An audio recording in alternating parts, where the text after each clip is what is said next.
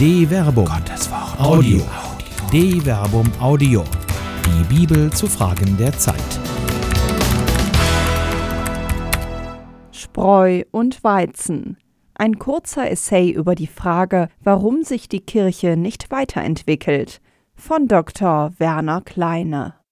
Es gibt sie immer wieder, diese magischen Worte, die vorwiegend in pastoraltheologischen Diskursen nach verheißungsvollen Visionen klingen, sich aber immer wieder als unvollendete Utopien entpuppen. Egal ob es Begriffe wie Charismenorientierung, Ecclesiopreneurship, Gründerinitiativen, pastorale Start-ups, Fresh Expressions, synodale Wege oder allgemeiner Zukunftswege sind, immer schwingt die Hoffnung mit, dass der archimedische Punkt einer erlösenden Methode gefunden würde, an der man den Hebel gleich einem Zauberstab ansetzen kann, und schon kommen die Menschen wieder zum Glauben und bevölkern in Scharen die Kirche. Halleluja wird man dann singen können, die Una Sancta, ich darf so bleiben, wie ich bin.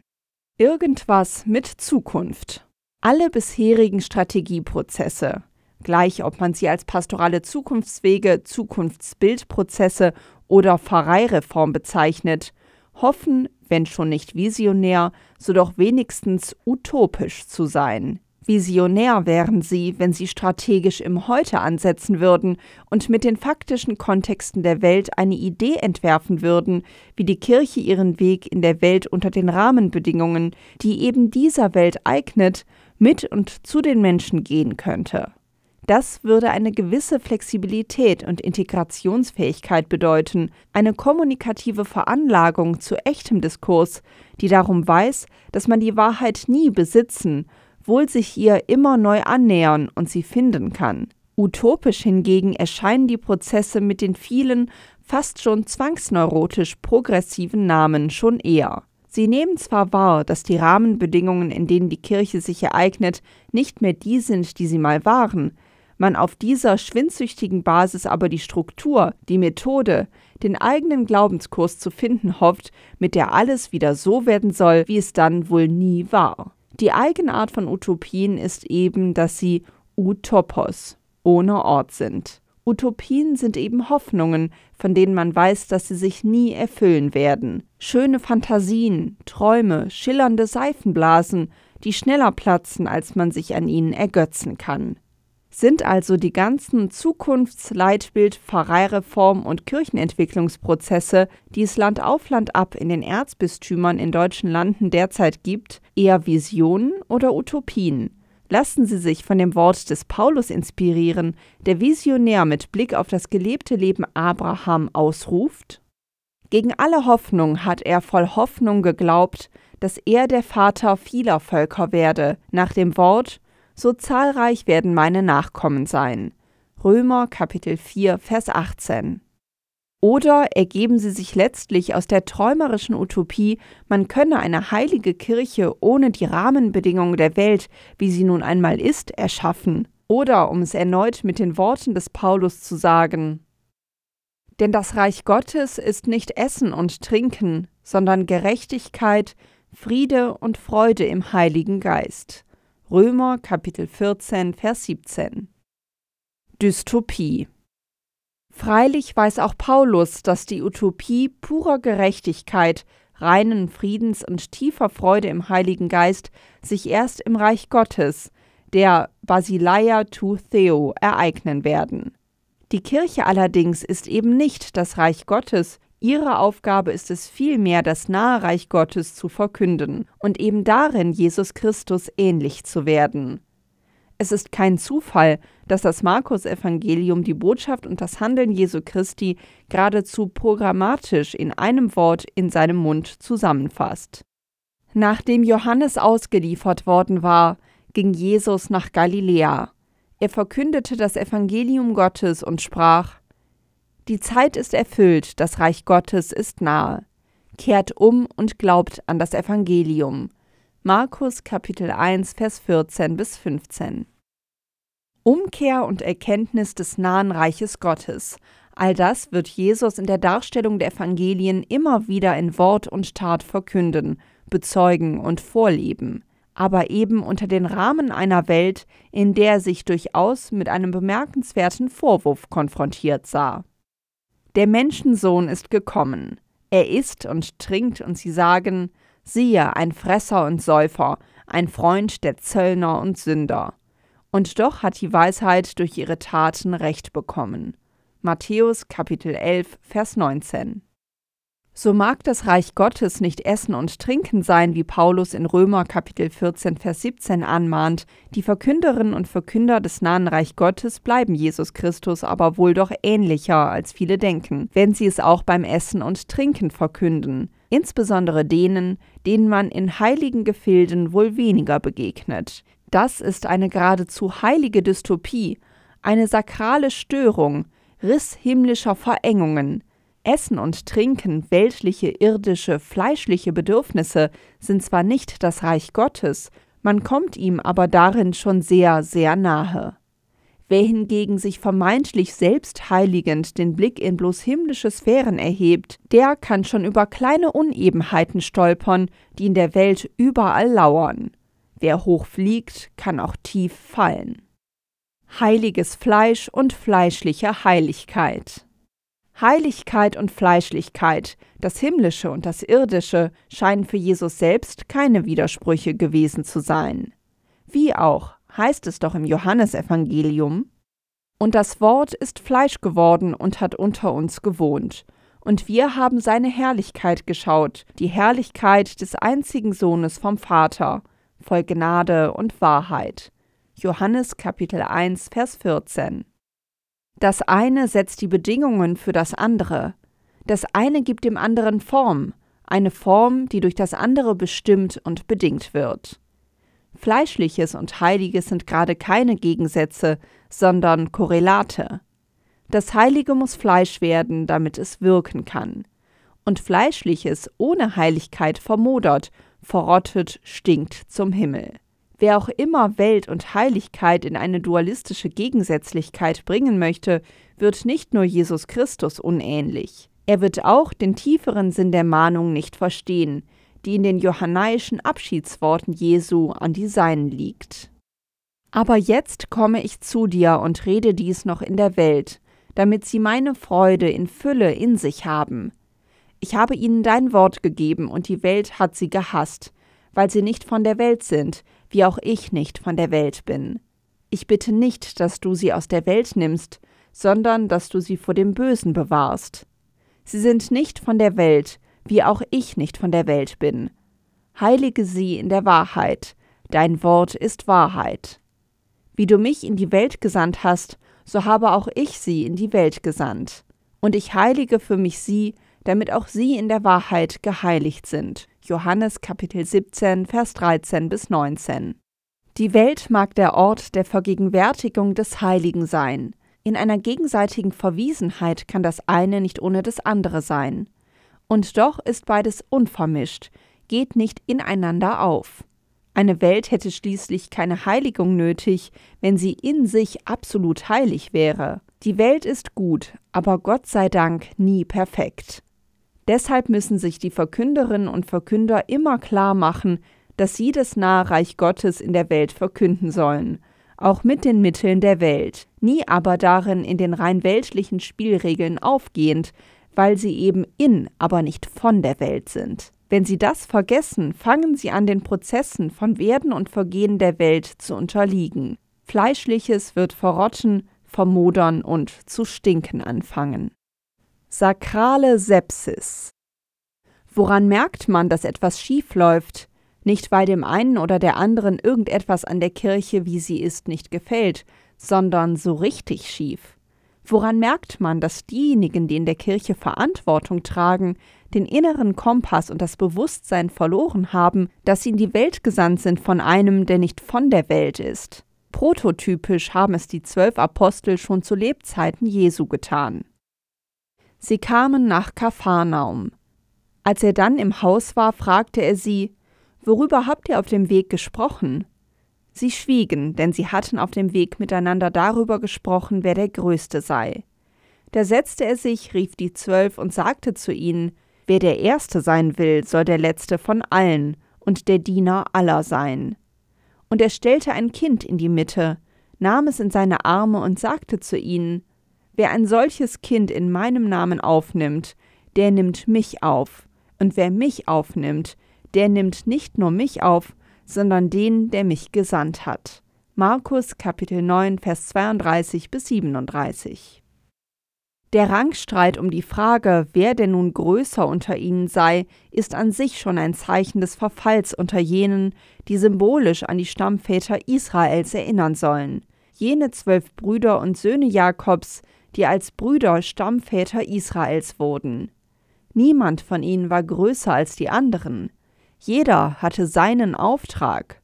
Wo schon um Posten gerangelt wird, macht sich das Reich Gottes schnell von dannen. Aber es gibt noch einen anderen Marker sakraler Sepsis, der anzeigt, dass jene, die in der Kirche Verantwortung tragen, Männer wie Frauen, nicht den Pfad der Weisung Gottes, sondern den Weg der Frevler gehen. Vergleiche Psalm 1. Wieder ist es Paulus, der unverhohlen auf eine fundamentale Gefahr der Gemeinschaft der Heiligen hinweist. Wagt es einer von euch, der mit einem anderen einen Rechtsstreit hat, vor das Gericht der Ungerechten zu gehen, statt zu den Heiligen? Wisst ihr denn nicht, dass die Heiligen die Welt richten werden? Und wenn durch euch die Welt gerichtet wird, seid ihr dann nicht zuständig, einen Rechtsstreit über Kleinigkeiten zu schlichten? Wisst ihr nicht, dass wir über Engel richten werden, also erst recht über Alltägliches? Wie könnt ihr dann jene, die im Urteil der Gemeinde nichts gelten, als Richter einsetzen, wenn ihr einen Rechtsstreit über Alltägliches auszutragen habt? Ich sage das, damit ihr euch schämt. Gibt es denn unter euch wirklich keinen, der über die Weisheit verfügt, zwischen Brüdern zu entscheiden? Stattdessen zieht ein Bruder den anderen vor Gericht, und zwar vor Ungläubige. Ist es nicht überhaupt schon ein Versagen, dass ihr miteinander Prozesse führt? Warum leidet ihr nicht lieber Unrecht? Warum lasst ihr euch nicht lieber übervorteilen? Nein, ihr selbst begeht Unrecht und übervorteilt, und zwar Brüder. Wisst ihr denn nicht, dass Ungerechte das Reich Gottes nicht erben werden? Täuscht euch nicht. 1 Korinther Kapitel 6 Vers 1 bis 9 Es stinkt zum Himmel. Wenn Sie, liebe Hörerinnen und lieber Hörer, jetzt ein Déjà-vu haben, dann ist das kein Zufall. Wir sind seit Jahren Zeuginnen und Zeugen einer gepflegten Entsakralisierung der Kirche, für die viele, sicher nicht alle, verantwortlich sind, die durch eine Weihe ontologisch dem normalen Leben entrückt oder sich durch ein Gelübde vermeintlich aus den irdischen Gefilden zurückgezogen haben. Es begann sicher nicht erst mit dem Offenbarwerden der Missbrauchsfälle durch Kleriker im Jahr 2009. Das zersetzende und toxische Myzel weltentrückter Sakralität wuchert, wie man spätestens seit dem im September 2018 veröffentlichten MHG-Studie zu sexuellem Missbrauch an Minderjährigen durch Kleriker und Ordensangehörige im Bereich der Deutschen Bischofskonferenz schon seit Jahrzehnten in einer Kirche, die sich heilig wähnt, tatsächlich aber für viel Unheiliges verantwortlich ist. Aber da liegt schon ein weiterer Knackpunkt. Wer ist verantwortlich? Wer hat sich schuldig gemacht? Die Kirche ist zwar als Körperschaft des öffentlichen Rechts eine juristische Person, als Kirche aber ist sie nicht greifbar. Sie ist zu abstrakt. Es sind ja Menschen, die als Ganzes die Kirche bilden, vermeintlich aus dem Wirken des Heiligen Geistes. Wer also ist es, der oder die in der Kirche Verantwortung für solche Taten trägt und so den Blick auf das nahe Reich Gottes verstellt? Ist es nicht erbärmlich, dass die Opfer um ihr Recht kämpfen müssen? Offenkundig kennen die, die in der Kirche Verantwortung tragen, die Worte aus dem Munde Jesu nicht, wie sie im Lukasevangelium überliefert sind. Jesus sagte ihnen durch ein Gleichnis, dass sie alle Zeit beten und darin nicht nachlassen sollten. In einer Stadt lebte ein Richter, der Gott nicht fürchtete und auf keinen Menschen Rücksicht nahm. In der gleichen Stadt lebte auch eine Witwe, die immer wieder zu ihm kam und sagte Verschaff mir Recht gegen meinen Widersacher. Und er wollte lange Zeit nicht. Dann aber sagte er sich Ich fürchte zwar Gott nicht und nehme auch auf keinen Menschen Rücksicht, weil mich diese Witwe aber nicht in Ruhe lässt, will ich ihr Recht verschaffen sonst kommt sie am Ende noch und schlägt mich ins Gesicht. Der Herr aber sprach, Hört, was der ungerechte Richter sagt. Sollte Gott seinen Auserwählten, die Tag und Nacht zu ihm schreien, nicht zu ihrem Recht verhelfen, sondern bei ihnen zögern? Ich sage euch, er wird ihnen unverzüglich ihr Recht verschaffen. Wird jedoch der Menschensohn, wenn er kommt, den Glauben auf der Erde finden? Lukas Kapitel 8, Vers 1 bis 8. Können die, die von sich glauben, anstelle Christi als des Hauptes der Kirche zu handeln, noch ruhig schlafen? Glauben sie selbst, dass sie einst vor ihm stehen werden? Was wird er ihnen sagen? Ihnen, die sich so schwer tun, den Opfern endlich ihr Recht zu verschaffen. Ist ihr Handeln mit dem Blick auf dieses Gleichnis Jesu nicht ein Zeugnis des Unglaubens? Wahrlich, es stinkt zum Himmel.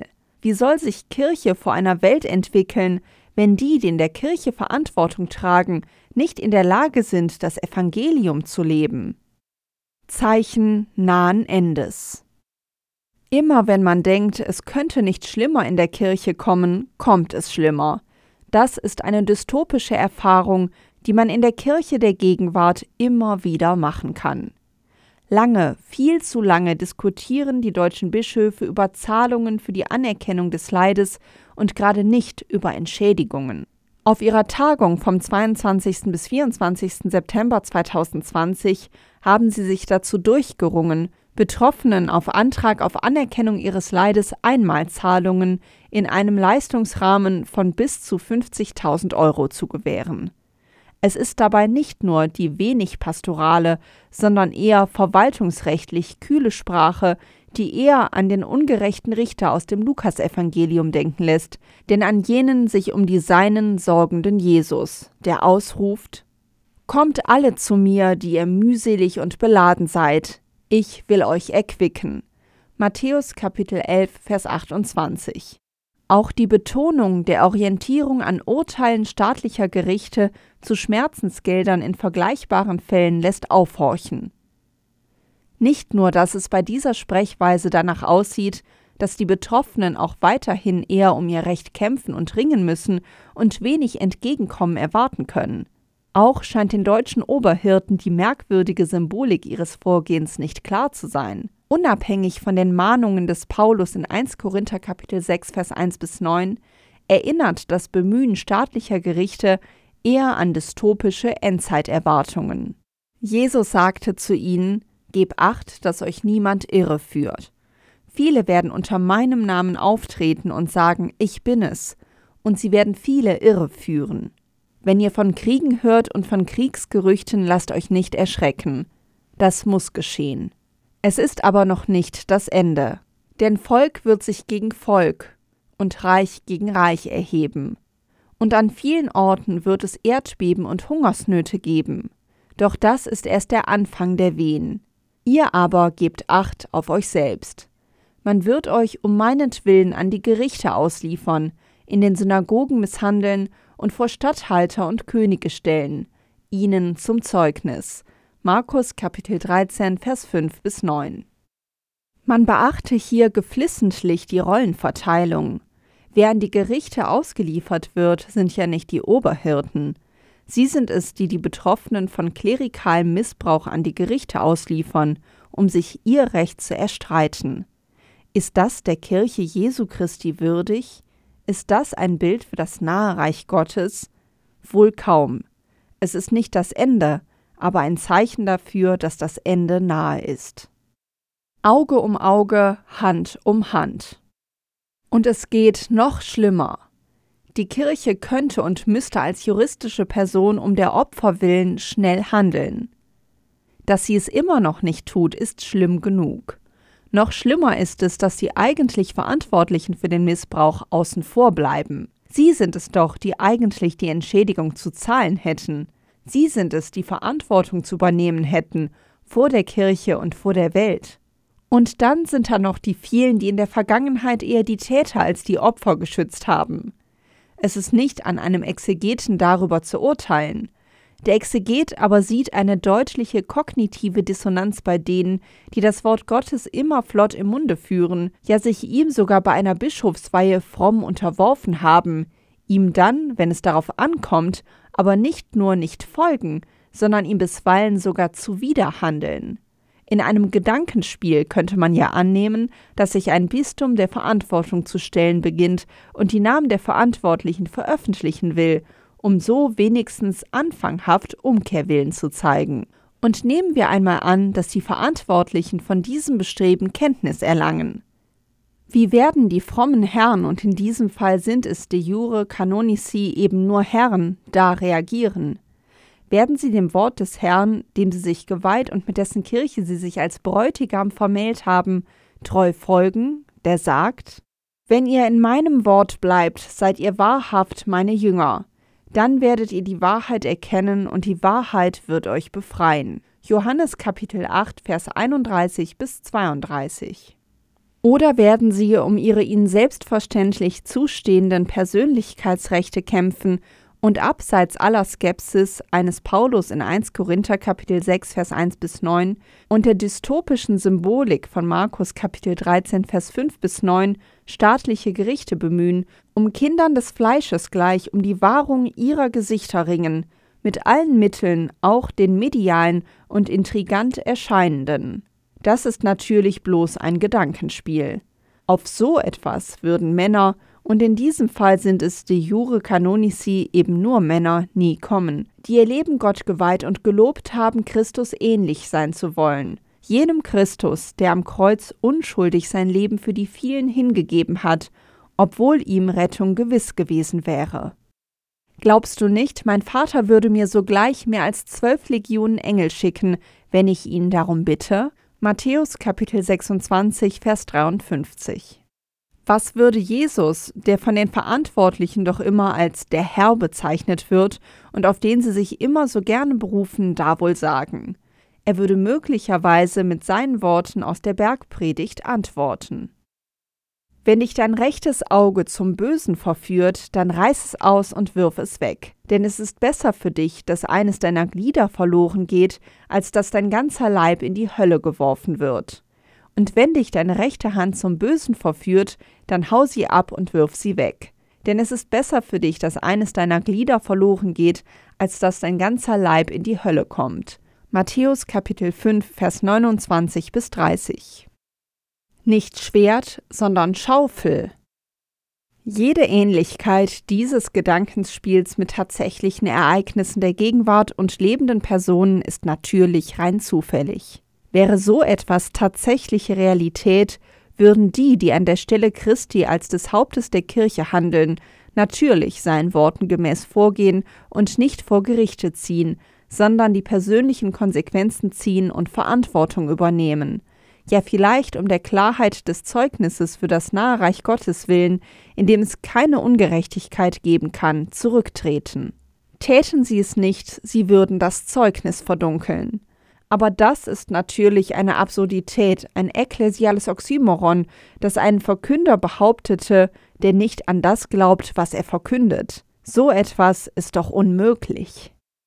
Falls es aber doch möglich sein sollte, möchte man die Verantwortlichen ersuchen, doch noch einmal in sich zu gehen, ob da nicht ein Rest Gottesfurcht vor dem ist, über den Johannes der Täufer sagt, der aber, der nach mir kommt, ist stärker als ich, und ich bin es nicht wert, ihm die Sandalen auszuziehen. Er wird euch mit dem Heiligen Geist und mit Feuer taufen. Schon hält er die Schaufel in der Hand, und er wird seine Tenne reinigen und den Weizen in seine Scheune sammeln. Die Spreu aber wird er in nie erlöschendem Feuer verbrennen.